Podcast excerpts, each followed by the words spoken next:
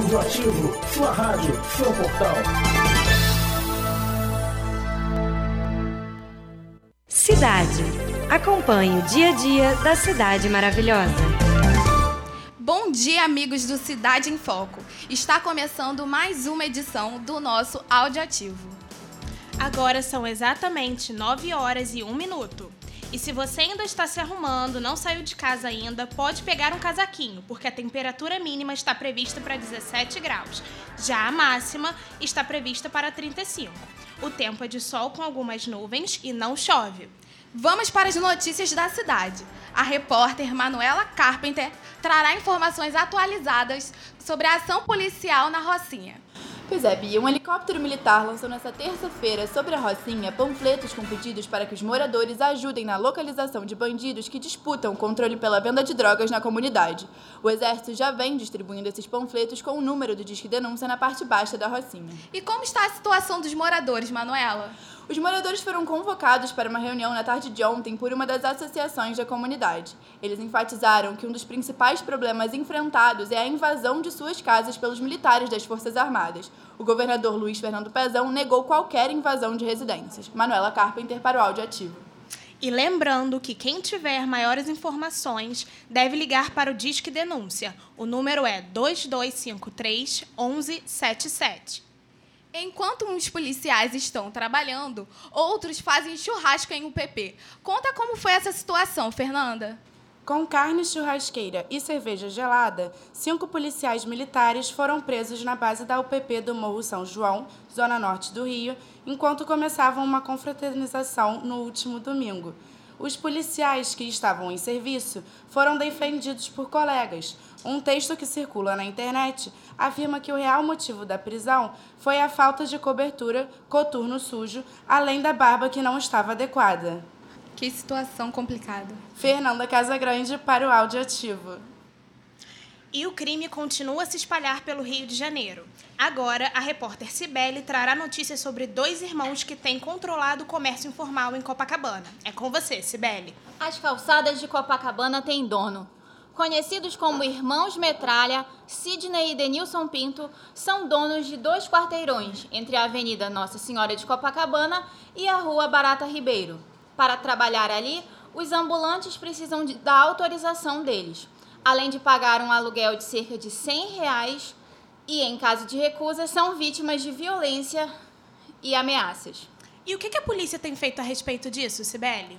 Olha, Ana, segundo o delegado Gabriel Fernando, da 12ª DP, a polícia sabe sim da atuação desses bandidos, mas a grande dificuldade é encontrar vítimas dispostas a testemunhar. Cibele Pichinini para a Audioativo. Ainda falando sobre os ambulantes, a repórter Isabela Aleixo tem notícias sobre a votação na Câmara dos Vereadores sobre a, sobre a mudança da lei dos camelôs. Conta pra gente, Isabela. Olá, Bia, tudo bem?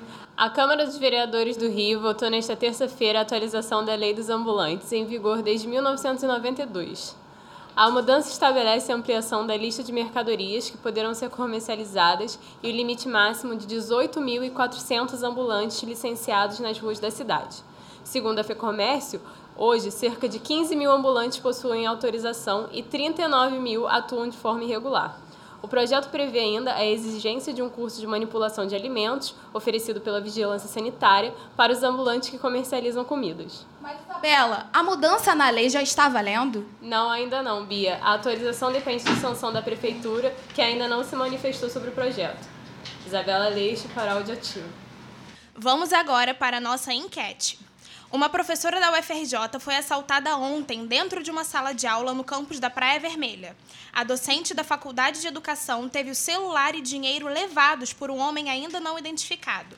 Nossos repórteres foram ao local para saber se alunos e funcionários se sentem seguros no campus. Se sente segura no campus? Sim, acho que por mais incrível que pareça, sim. A gente sabe que, tipo, acontecem várias coisas, é, muita gente já foi assaltada aqui dentro, é, muito pertinho também já aconteceram várias coisas, mas eu não sei porquê, quando eu entro no palácio, na verdade, quando eu entro no portão, eu já me sinto um pouco mais segura, tipo, eu não saio correndo como eu vou na rua. Agora, falando sobre educação. Parece que os alunos da UERJ continuam resistindo à situação precária da universidade. O repórter Hugo da Flon trará notícias sobre a ocupação no bandejão do campus. É, bom dia. O bandejão da Universidade Estadual do Rio de Janeiro foi ocupado nessa madrugada. Os alunos pedem a reabertura do espaço fechado por falta de pagamento aos fornecedores. E Hugo, desde quando essa situação vem se arrastando? A universidade tem feito alguma coisa para mudar? Então, a situação do bandejão é essa desde janeiro e é mais uma consequência da profunda crise que afeta a UERJ desde o ano passado. A universidade abriu uma licitação para que uma nova empresa assumisse o serviço, mas não encontrou nenhuma interessada. Hugo Daflon, para a Rádio Ativa. Ouvintes, vamos falar sobre saúde. A repórter Ana Caroline Almeida trará informações sobre a Clínica da Família no Andaraí. Moradores do Andaraí estão à espera da inauguração da Clínica da Família, pronta no início do ano. Desde abril de 2017, os moradores precisam acordar de madrugada para se deslocar até o Centro de Saúde Maria Augusta Estela, em Vila Isabel, que está sobrecarregado. A negligência no atendimento tem afetado idosos e deficientes pela dificuldade de locomoção até o ponto de saúde mais próximo. A clínica foi construída em 2015 e, permaneceu com as, e permanece com as portas fechadas, o que mostra mais um descaso da Prefeitura do Rio com a população. Caroline Almeida, para o Audiativo. Pois é, parece que a situação da saúde pública está mesmo crítica. Parece que no Hospital dos Servidores Estaduais, na Praça Mauá, existem pulgas infestando o local. É isso, Jaques? É isso mesmo, Ana. O setor de radiologia do Hospital Federal dos Servidores do Estado está infestado de pulgas. A denúncia foi feita pelos próprios funcionários que trabalham no local. As pulgas estão subindo pelas roupas dos pacientes e muitos já contam com ferimentos na pele de tanto se coçarem. O hospital alega que já agendou uma desinfecção no, no setor de radiologia ainda essa semana e está tomando as demais medidas cabíveis. Eu sou Jackson Lucas, com um pouco de coceira para o áudio ativo. Ainda falando sobre saúde, mas dessa vez uma notícia boa. Marcando o fim do Setembro Amarelo, acontecerá uma palestra sobre suicídio infanto-juvenil na Tijuca. A repórter Mariana Martins trará mais informações. Bom dia, Ana. Bom dia, Rio. Para debater sobre o alarmante crescimento de suicídios entre jovens, amanhã, quinta-feira, vai acontecer o evento Suicídio na Infância e Adolescência, no Centro de Estudos do Instituto de Especialidades Pediátricas, o IEP, na Tijuca. O debate vai ser ministrado pelo psiquiatra Tiago Azevedo a partir das 8h30 da manhã. E essa palestra é gratuita, Mariana? Sim, Ana, a entrada é gratuita e a iniciativa é uma realização do Pronto Baby, o Hospital da Criança. Eu sou Mariana Martins para o Áudio Ativo. Agora vamos para o transporte. O cancelamento de uma linha de ônibus obrigou passageiros a andarem até 3 quilômetros em Grota Funda. Que absurdo foi esse, André? Então, o fim repentino da linha 874 causou revolta nos moradores da Serra da Grota Funda, na zona oeste do Rio. O ônibus era o único que ligava a região até a estação de BRT mais próxima, um trajeto de até 3 quilômetros que agora os moradores estão fazendo a pé. A empresa se posicionou a respeito? O consórcio Santa Cruz, que é o responsável pela linha, afirmou que a linha foi cortada pois não gerava lucro para a empresa. Em nota, a prefeitura informou que vai autuar a, a companhia. Agora vamos sobre as notícias referentes ao trânsito. A repórter Mariana Fontes e Karine Leal trarão notícias para os ouvintes. Quem vai da Barra para Zona Sul encontra acidente entre carro e moto no túnel do Joá, ocupando uma faixa no sentido Zona Sul. Motoristas podem optar pela Niemeyer, que tem uma faixa reversível até as 10 da manhã. É, o fluxo nas vias expressas é intenso nesta manhã de quarta-feira. A Avenida Brasil tem lentidão do centro, a partir da altura da Presidente Dutra, que se estende até Ramos. O congestionamento está sendo causado por operações da Polícia Militar que estão sendo realizadas na Penha. O motorista que desviar pela linha vermelha também encontrará lentidão no sentido centro. Lembrando que hoje, 27 de setembro, é comemorado o Cosme Damião. Os motoristas devem ter atenção redobrada com as crianças pela rua. É com vocês no estúdio. Obrigada, Karine e Mariana, pelas notícias.